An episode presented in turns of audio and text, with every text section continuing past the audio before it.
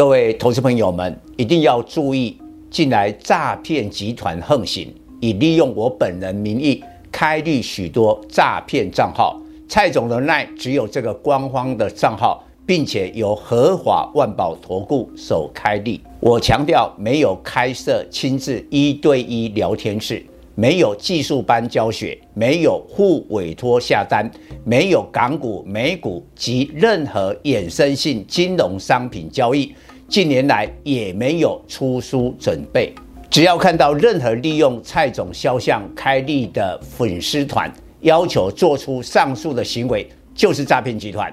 粉丝们看到一定要帮我们检举，共同抵制。感谢大家。各位粉丝朋友，大家好，我是蔡明彰，现在是礼拜二盘后的分析。今天台北股市是强短的买盘进场，加上应该是政府基金持续的护盘，所以大盘一度跌两百零一点，来到一五八六九，破了万六，但收盘只有小跌二十三点，收在一六零四七。守住了万六，那我的看法是这样：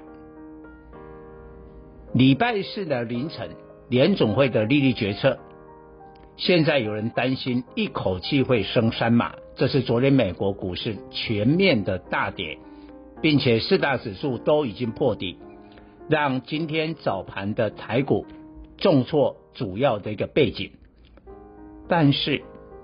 你仔细回顾一下联总会的过去升息的历史，上一次一次呢升三码发生在一九九四年的十一月，所以呢距离现在已经有二十八年之久。我认为联总会呢可能这一次还是会按照原来的计划升两码，但是他可能会再看一个月的。物价 CPI，假如还是像五月份、啊，再创一个四十年的新高，那可能在七月二十七号的那一次，真的就升三码。但毕竟那个可能是七月底的事情，所以现在美国股市的这个盘后的电子盘，像纳斯达克已经反弹了一趴。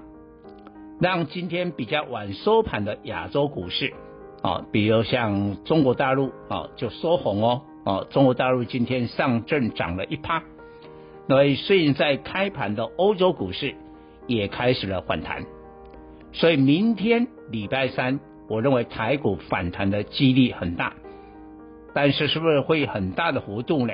要看今天晚上美国股市。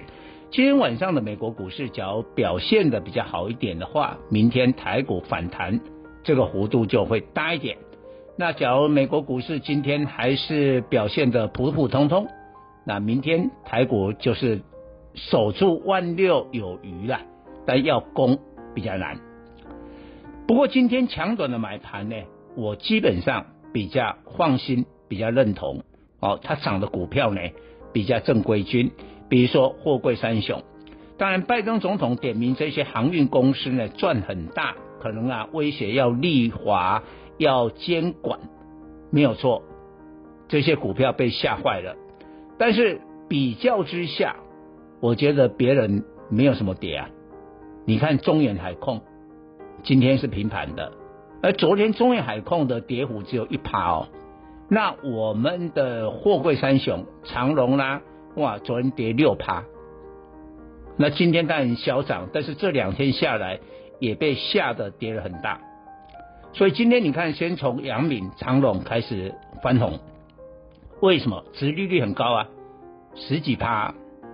再过来金融股，当然金融股前一波我看法是比较保守，因为防疫保单呢，让金融业呢吃了大亏。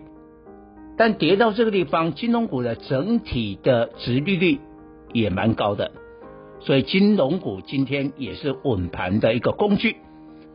那在电子股这个部分呢、就个股的表现了啊，因为全指股呢可能受到了外资，今天外资卖超两百多亿啊，还是针对了联电啊、台积电啊来提款啊，但至少世界先进、日月光控股啦、呃，这个都已经有点稳住了。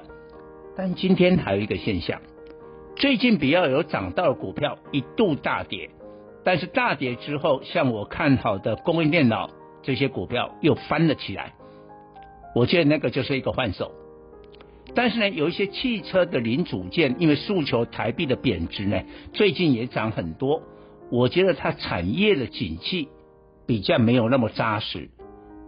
我这样来推推来预测啊，假如联总会不是升三码，是升两码，你认为最近急涨的美元会不会开始回跌？会啊，一回跌了以后，台币就不会再大幅的贬值嘛。